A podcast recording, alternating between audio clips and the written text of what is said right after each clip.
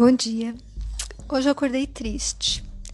Sabe aquele sentimento que nos faz querer achar um cantinho e lá ficar, sem vontade de fazer nada, sem contato com ninguém, a sós, conosco mesmos? Uma tristeza assim, sem um motivo específico. Na verdade, quando eu fico triste, é como se sofresse por todos os problemas da minha encarnação. Eu vou como que trazendo para uma tela mental as recordações tristes da minha vida. Minhas saudades, frustrações, desejos não realizados, preocupações. Aí eu choro. E choro por tudo e por todos. Eu sei que muitos de vocês também sentem isso e até se comportam dessa maneira. Seria hipocrisia da minha parte se eu fizesse com que vocês acreditassem que eu sou sempre otimista, alegre perseverante. Não, eu sou igualzinha a todos os seres humanos, a todos que possuem verdadeiramente um coração. Não o órgão físico, claro, mas aquele a quem se atribui e se usa figurativamente como fonte e armário dos sentimentos bons e ruins. Nessas horas, a única coisa que me conforta é um apertado e demorado abraço. Nada de palavras. É deixar que se esgotem as lágrimas que insistem em cair. E após algumas horas, às vezes apenas alguns minutos, dentro de mim surge aquela necessidade de reação, como se toda a minha consciência de ser imortal, com um objetivo tão claro a alcançar, viesse me pressionar a sair dessa melancolia. E então surge novamente o meu desejo de ser forte, determinada, e busco aquilo que conseguiria me desviar desse estado de melancolia. E às vezes é escrevendo, lendo, ouvindo alguma palestra que me ensine ou divirta. Né? Cozinhar, cantar, caminhar, assistir um bom filme, passear. Normalmente uma atividade que não me obrigue a falar.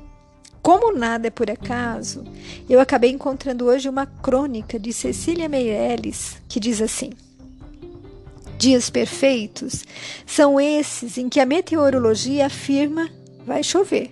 E chove mesmo. Não os outros, quando se anda de capa e guarda-chuva para lá e para cá, até se perder um dos dois ou os dois juntos. Dias perfeitos são esses em que todos os relógios amanhecem certos o do pulso, da cozinha, da igreja, excetuando-se apenas os das relojoarias, pois a graça desses é marcarem todos horas diferentes. Dias perfeitos são esses em que os pneus não amanhecem vazios. As ruas acordam com dois ou três buracos consertados, pelo menos. Os ônibus não vêm por cima de nós, buzinando e na contramão. E os sinais de cruzamento não estão enguiçados. Dias perfeitos são esses em que ninguém pisa nos nossos sapatos, nem esbarra com uma cesta em nossas meias. Ou, se isso acontecer, pede milhões de desculpas. Hábito que se vai perdendo com uma velocidade imensa. Dias perfeitos, esses em que voltamos para casa e a encontramos intacta no mesmo lugar e intactos estão os nossos tristes ossos, e podemos dormir em paz, tranquilos e felizes, como se voltássemos apenas de um pequeno passeio pelos anéis de Saturno. Ao ler essa crônica, eu percebi como os meus dias são perfeitos. Eu possuo muito mais do que preciso para ser feliz. E se em alguns dias, felizmente poucos, a melancolia me invade, a culpa é do ser imperfeito que ainda sou. E isso me reporta ao que encontramos no Evangelho segundo o Espiritismo, capítulo 5, Bem-aventurados aflitos, na mensagem de François de Geneve.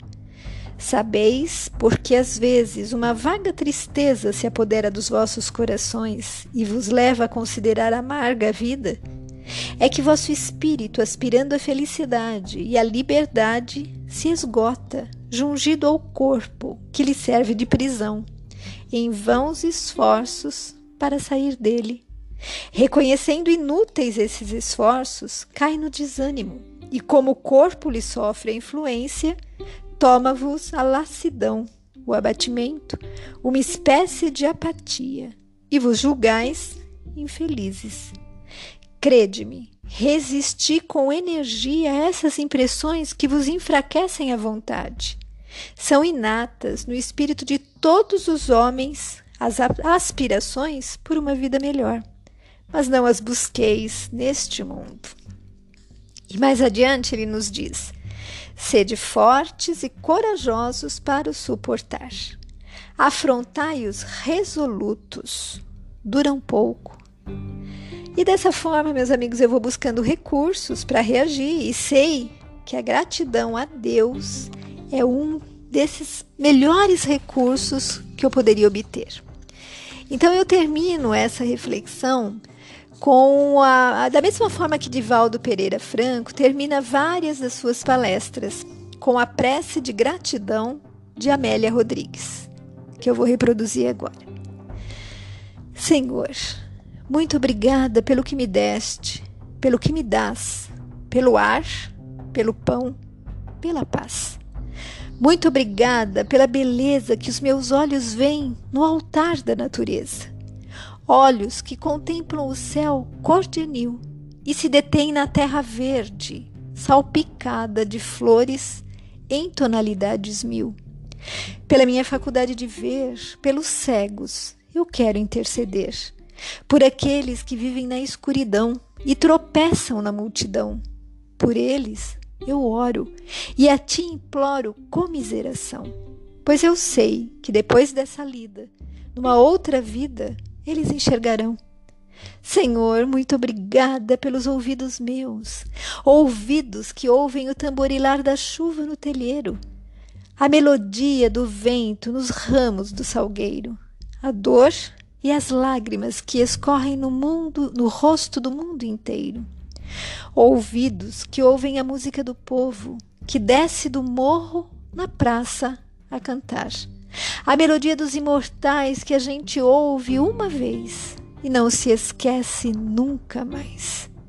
Diante de minha capacidade de ouvir, pelos surdos, eu te quero pedir, pois eu sei que depois desta dor, no teu reino de amor, eles voltarão a ouvir muito obrigada, Senhor, pela minha voz, mas também pela voz que canta, que ensina, que consola, pela voz que com emoção profere uma sentida oração, pela minha capacidade de falar, pelos mudos, eu te quero rogar, pois eu sei que depois desta dor, no teu reino de amor, eles também cantarão. Muito obrigada, Senhor, pelas minhas mãos, mas também pelas mãos que aram, que semeiam, que agasalham, mãos de caridade, de solidariedade, mãos que apertam mãos, mãos de poesias, de cirurgias, de sinfonias, de psicografias, mãos que uma noite, numa noite fria cuida ou lava louça numa pia. Mãos que à beira de uma sepultura abraça alguém com ternura momento de amargura. Mãos que no seio agasalham o filho de um corpo alheio sem receio. E meus pés que me levam a caminhar sem reclamar, porque eu vejo na terra amputados, deformados, aleijados, e eu posso bailar. Por eles eu oro e a ti imploro, porque eu sei que depois dessa expiação, numa outra situação, eles também bailarão. Por fim, Senhor, muito obrigada pelo meu lar, pois é tão maravilhoso ter um lar. Não importa se esse lar é uma mansão, um ninho, uma casa no caminho, um bangalô, seja lá o que for. O importante é que dentro dele exista a presença da harmonia e do amor. O amor de mãe, de pai, de irmão, de uma companheira, de alguém que nos dê a mão, nem que seja a presença de um cão, porque é tão doloroso viver na solidão. Mas se eu ninguém tiver, nem um teto para me agasalhar, uma cama para eu deitar, um ombro para eu chorar ou alguém para desabafar, não reclamarei, não lastimarei, nem blasfemarei, porque eu tenho a ti. Então, muito obrigada porque eu nasci e pelo teu amor, teu sacrifício, tua paixão por nós. Muito obrigada, Senhor.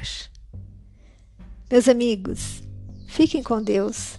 Beijos de quem se preocupa com você.